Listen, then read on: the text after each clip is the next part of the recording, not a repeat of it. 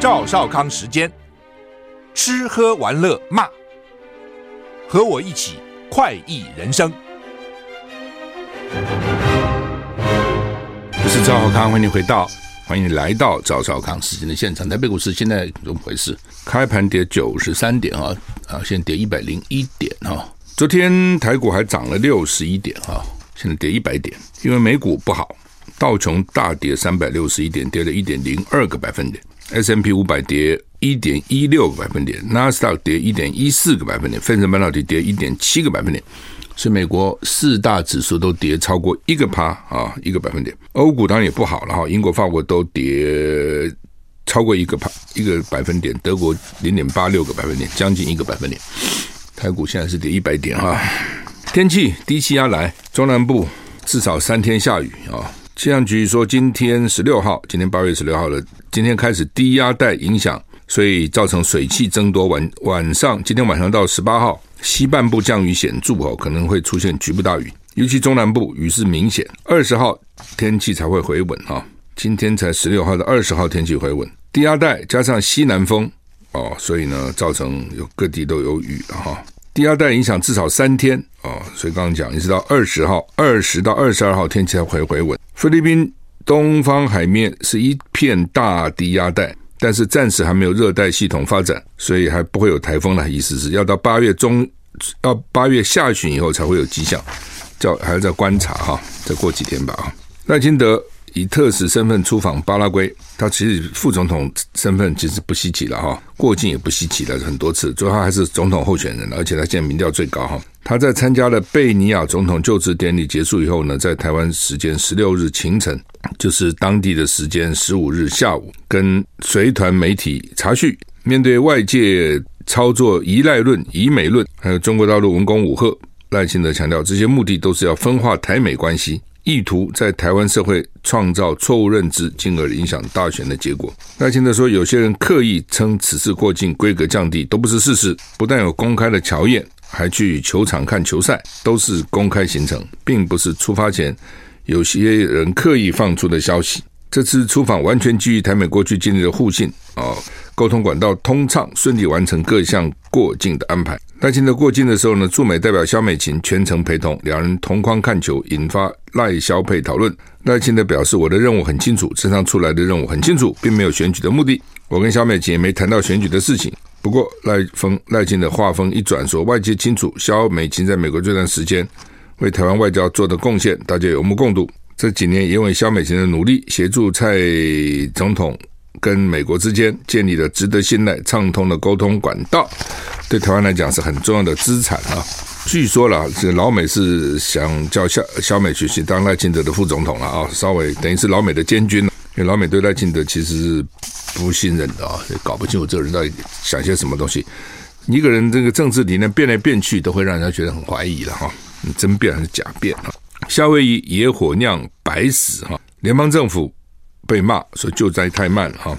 拜登表示他将会尽快前往夏威夷。拜登受到当地越来越多人批评，认为联邦政府对灾难的反应缓慢哈，主要因为他还在夏威夷，跟美国本土还是一段距离了哈。那拜登也说我去对救灾有帮助吗？啊，这也是哈，要去还是不去啊？往往就是是个两难的问题了。野火造成夏威夷史上最可怕的灾难啊，当地民众愤怒情绪升高。BBC 报道，拜登周末被问到夏威夷死亡人数不断上升问题，只说无可奉告。如今，拜登表示他还没有去夏威夷，那是因为他不想碍事。他去过很多灾区，他想确保不会破坏正在进行的恢复工作。他说他会尽快去，他太太也会陪他去。BBC 报道，到现在为止有五百多个联邦紧急救人员投入救灾工作，包括一百五十名搜救专家。拜登说，更多人员正被派往猫伊岛，帮助当地民众。联邦紧急事务管理局批准每个家庭一次性支付七百美元，哦，就帮他们灾后重建呐，紧急需求了。官员说，预计未来几天死亡人数还会上升。州长说，目前只有二十五趴受影响的地区获得适当的遗骸搜寻。毛伊岛许多民众表示，他们对于恢复灾后恢复工作规模跟速度感到沮丧，就很慢的意思了。很慢啊，这些地方很久没有遇到这种大的灾难啊，所以呢，各种应变啊，各方面可能都效率都有问题了哈。台股现在只有九十五点哈。俄国是空袭乌克兰西部利维夫啊，那基普博茨说乌克兰反攻不够快啊，他们说我们我们已经很尽力了。俄罗斯连夜向乌克兰西部利维夫发动飞弹攻击，造成包括儿童在内至少十九人受伤。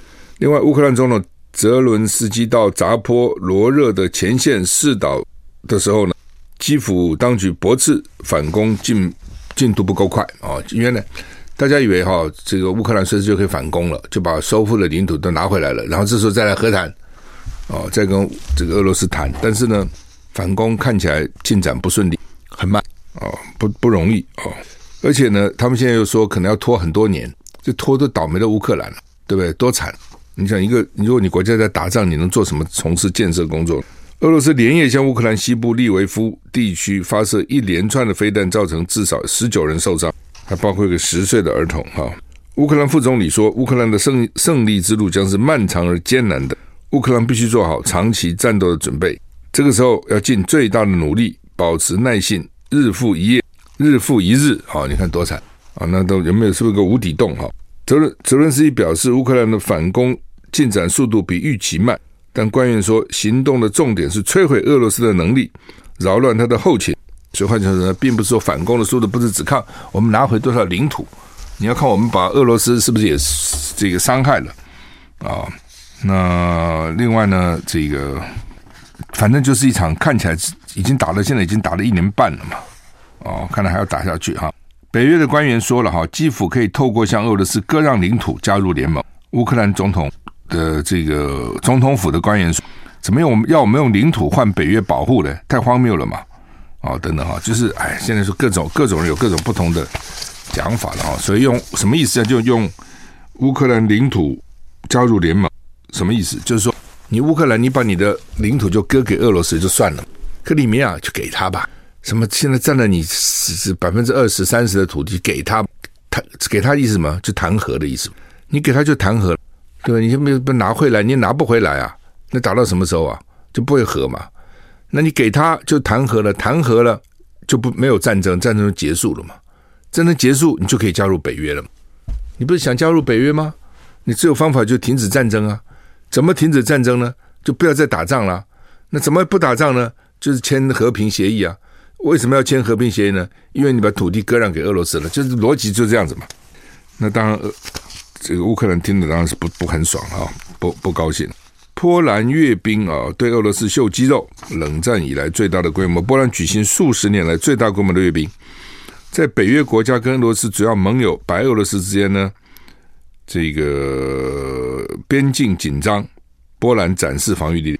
波兰在首都华沙举行冷战以来最大规模的阅兵式。波兰正在为他的邻国乌克兰提供强有力的军事支持，以抵抗俄罗斯入侵。国防部长说：“我们建立了强大的武装部队，毫不犹豫，有效保卫边境。”波兰距离大选只剩两个月，那阅兵呢？一方面向俄罗斯跟俄罗斯的盟友白俄罗斯表示能力，也向国内人民传达我们保证你们安全。你看，我们国军阵容强大。BBC 报道，波兰军人节阅兵刚好是波兰在华沙战役战胜苏联一百零三周年。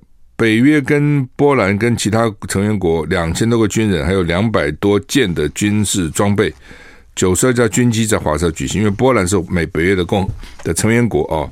所以他们一起举办这个展示军事装。C N 报道，二零一四年俄罗斯决定并吞乌克兰克里米亚半岛之后，波兰就投入数数十亿美元购买新装，所以近年已经成为欧洲领先的军事强国之一。上个礼拜，因为担心瓦格纳佣兵集团去骚扰乌克兰，所以他们宣布向东边边境增派几千名的士兵啊。所以那边看起来呢，这个情势还是不稳定哈，大家还是蛮紧张的哈。美国二等兵金恩非法入境北韩，这安静了一段时间都没有消息。北韩铺他的动机是有意寻求庇护的，因为重不重要？你是把他俘虏过去，还自己要跑过去，还他自己要寻求庇护啊？二十三岁美国二等兵金恩上个月越越越过两韩交界进入北韩，北韩一直没讲话，现在首度发表公开评论。金恩承认非法闯入北韩，表达在北韩或第三国寻求庇护的意愿啊。这看国际怎么解决这个问题啊？北韩的这个国营媒体呢说，这个金恩承已经承认我是非法进入北韩了。那到底结果怎么样？我们休息一下。我是赵少康，欢迎回到赵少康时间的现场哈。美国这个二兵二十三岁啊，他干嘛跑到北韩去呢？那他先承认了哦，他说他非法非法，你要先承认你是非法进来的。那你为什么要非法进来？哦，他说他意图留在北韩。老美怎么会想要留在北韩呢？或是第三国？事件发生以来第一次北韩评论。北韩说，金恩在调查的时候说，他决定越界到北韩，是因为他对美国军中不人道的虐待跟种族歧视反感。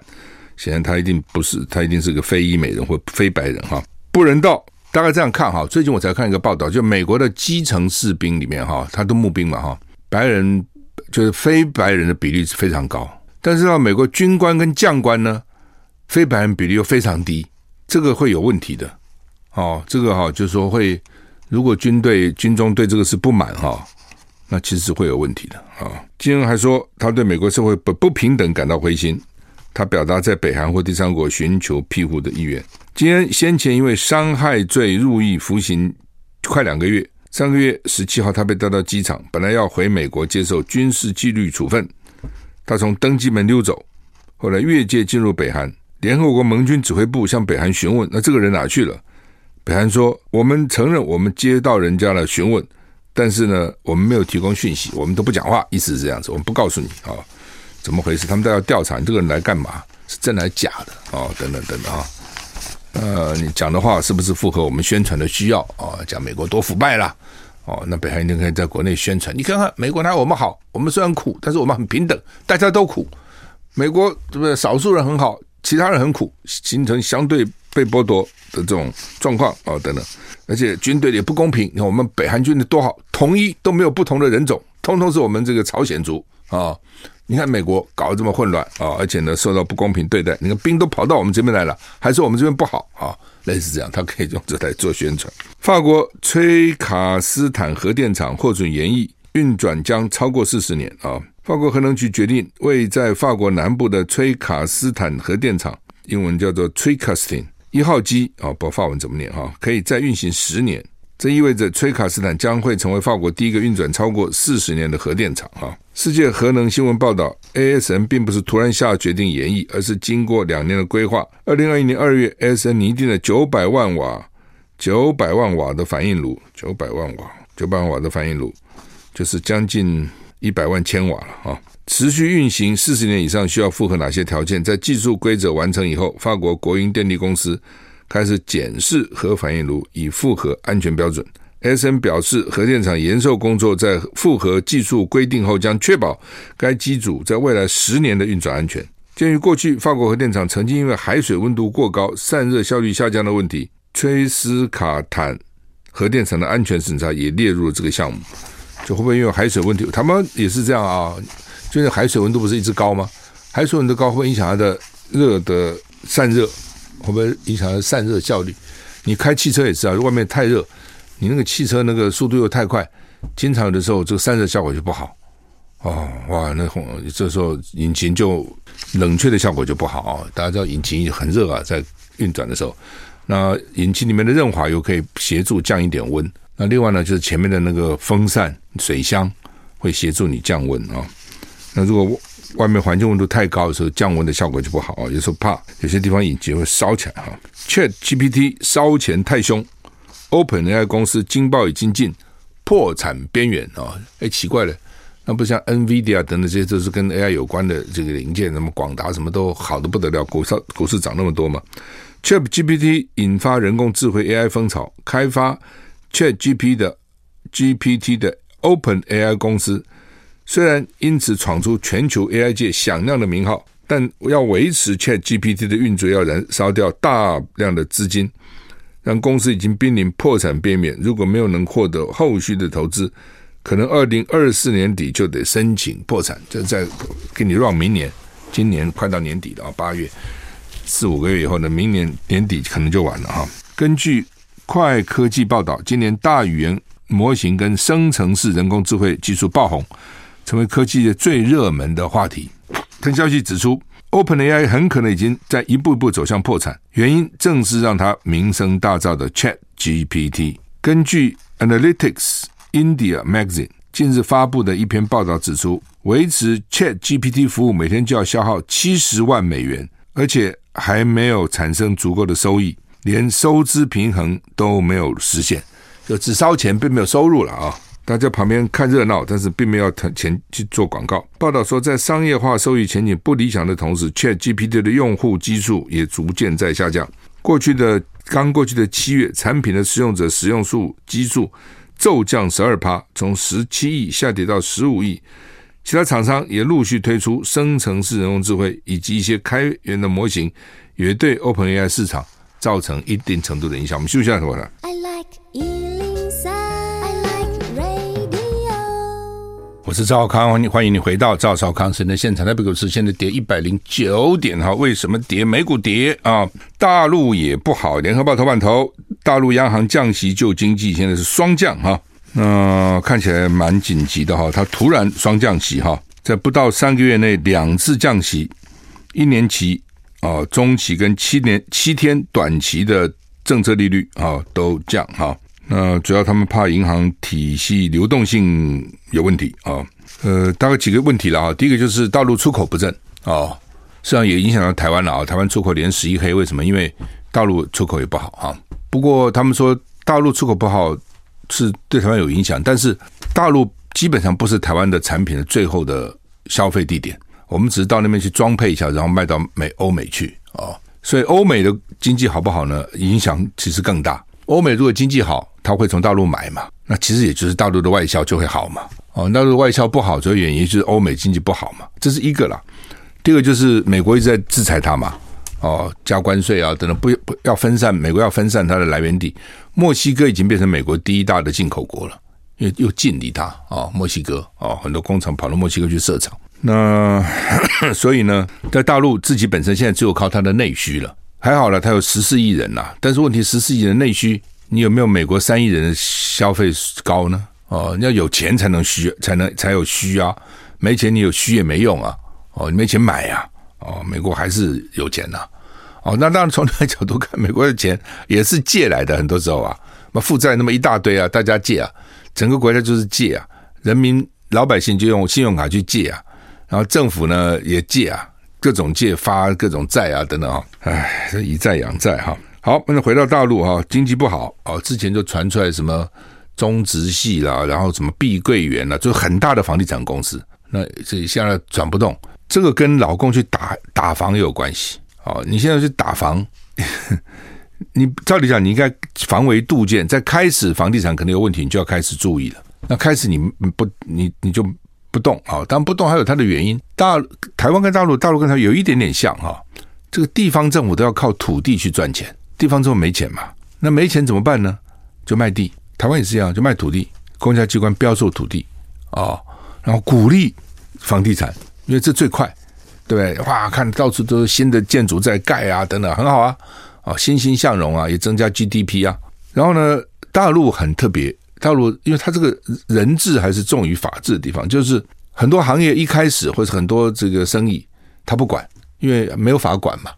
那人也不管，反正就人搞好了，就大家睁一只眼闭一只眼就开始发展，搞啊搞啊搞的时候太不像话了，然后政府就开始下重手，一下一重一打就被打死了。好，照理讲不要下那么重的手，所以他就是经常过犹不及啦。你看他上次上海封城，你就知道封有时候可能是必要，但你封的过头了，就是过犹不及，就会变成这样子。他整那个补习班也是嘛，本来不是说哇那个什么留学补习班轰的，大家都想留学啊，去补习啊，因为你要补托福啊、GRE 啊、什么 GMAT 啊、什么补这些东西嘛，哦，还要去补，还拍个电影我还记得，看过那个电影，大陆拍的。哎，后来呢说不行了，大家都去补习，这个不好，下令重手补不能补了，这一下子就垮了。哦，那个公司大概有差不多了哈、哦，就是比如像马云也是嘛，对不对？马云哇搞那么大哦，包括金融啊都去搞了。然后你也不讲，突然一阵就这样一镇定下，这个开始要整你，就一下整的这个周周到到。房地产也是啊，哦，当一开始要整了啊，开始打了，哇，这是重重的打。那房地产这种东西经不起这样打，而且还是周转的。哦，当你这个转不动，就麻烦了。他转不动，还没钱继续盖了，那房子就变成烂尾楼了。那越这样，大家越怕啊，越怕呢，就反正不买房了，退房了，什么都有了，所以烂尾楼就越来越多。那所以他的经济问题非常大，而且他是靠经济不断的成长才支撑他的政权的。大家不要忘了这一点哦。你说人天生就愿意被管吗？人天生就不喜欢自由吗？不可能嘛。但是呢，看你用什么条件嘛。当你经济成长很好，让我生活不断的改善，也就算了。这些事情，哎，那个那个，有几个人去当官嘛？有几个人真的是有政治权利嘛？对不对？一般人就是过日子嘛。你让我能够日子过得好就算了。那你现在让我日子过得都很难过了，哎，这个时候问题就来了啊、所以呢，这个大陆的问题其实蛮大的啊，大陆问题蛮大。那七月以来，它出口已经连续两位数字的负成长哈。所以消费投资都不好哦，它的问题真的是这样哈。这个那怎么办啊？呃，台湾对台湾有多少的影响？台湾有些传产可能影响比较大，因为传传产的消费市场可能就是在大陆，那高科技的消费市场在欧美。但是欧美呢？你说美国打打大陆加关税啊，这个分散投资有没有影响呢？其实看起来也是有的。所以大陆销销美国就少。那另外呢，就是美国有没有因此减少进口呢？看起来也没有哦。美国追的就是本来是从大陆进口，改成墨西哥，改成越南，改从印度，改从别的地方进口，它还是进口，而且搞不好还更贵哦，没有比较便宜哦。因为大陆做东西还是蛮会做的，价格比较低嘛。那你先搞到别的地方去，价格可能有高，但是老美认为说政治上我就是不要从你这边进口，那也就是不从这边进口了哦。所以这个大陆经济看起来不看好哈，不是现在才不看好，是之前就已经看出来了哈。那人民币也贬啊，那因为你利息是降嘛，利息降的话，你的货币就会贬。美金现在强势的原因是美元在涨嘛，而且可能还会涨一次啊，甚至两次不一定啊，难说啊。那说对我们的金属工业、对工具机还有石化产业都会产生影响。主要原因是大陆担心它的通货紧缩，嘿嘿，这还真差很远。不是地球是平的吗？不是，美国担心通货膨胀，大陆担心经济这个。我是赵少康，欢迎回到赵少康时间的现场。特别股市跌九十三点哈，今天开盘就跌到一百点左右哈。美股不好，大陆也不好，所以呢，台湾也不会好。哎，现在跌幅是哈，现在只跌七十二点哈。好，那么学者说，台湾的急单效应没了哈。我刚刚讲，他们大陆怕什么？怕通货紧缩哦。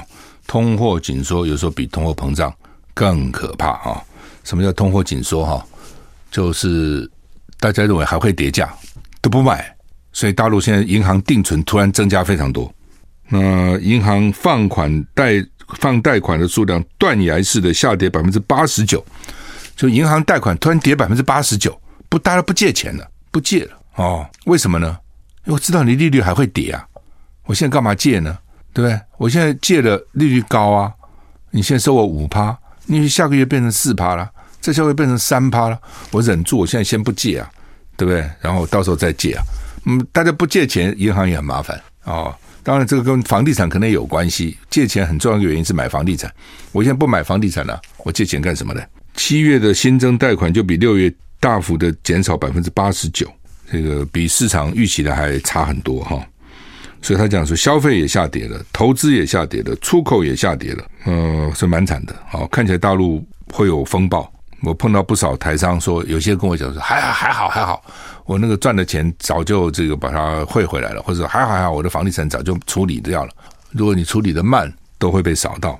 那一定会一定有台商会被扫到嘛？所以他们就担心说，台商会影响到台湾。之前这个台商赚很多钱汇回台湾，造成台湾的房地产也涨了一波。那现在呢？因为你你你赚了钱，你干什么呢？你先赚钱，你那个钱要做什么用？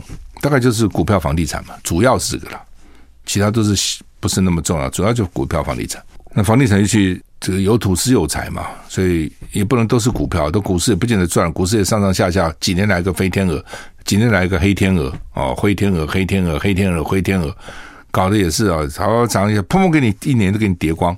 那去年就很惨了，去年大概在股市的人都跌百分之二十啊。那所以呢，很多人就是买房地产了。那台商会不会因此这个踩到雷？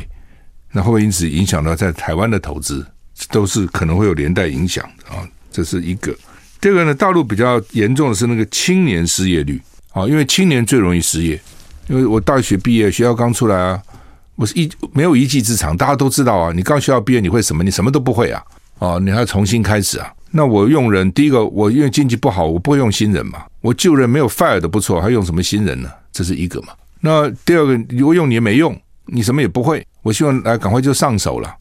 所以青年的失业率哦是都是比较高的，台湾也是比较高的。那大陆青年失业率呢？七这个当时的公布啊，六月的公布是百分之二十一点三，就大陆每五个青年就一个是失业的，这比例很高啊，二。二十一点三哈，但是呢，有这个学者是说这是低估的啦，实际上是四十六点五，两个就一个失业，那到底多少？现在不知道，为什么七月他不公布了？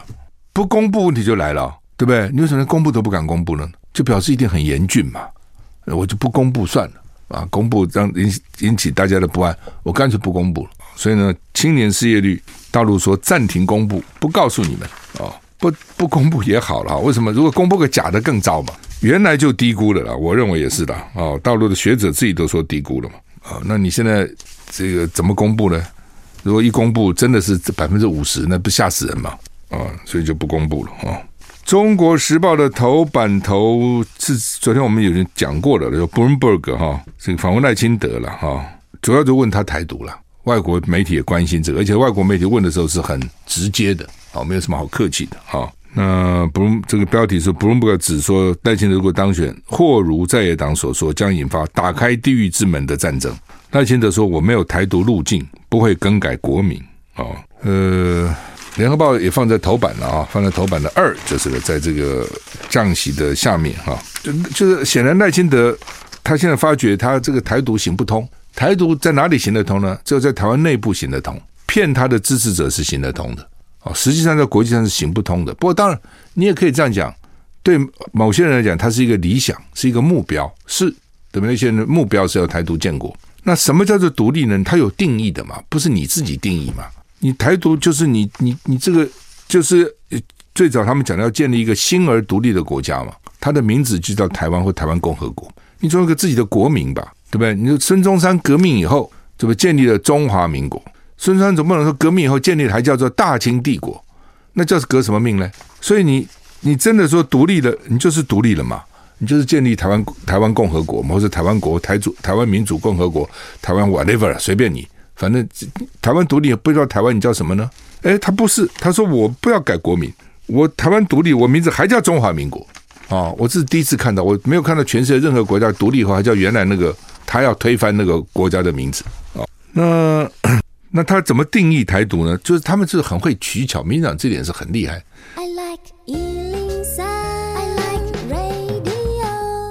我是赵少康，欢迎你回到赵少康时间的现场。台北股市现在跌五十一点啊，跌幅缩小啊，还不错啊。那 Bloomberg 访问赖清德哈，赖清德说没有所谓的独立路径哈，就一般有所谓路线图了啊。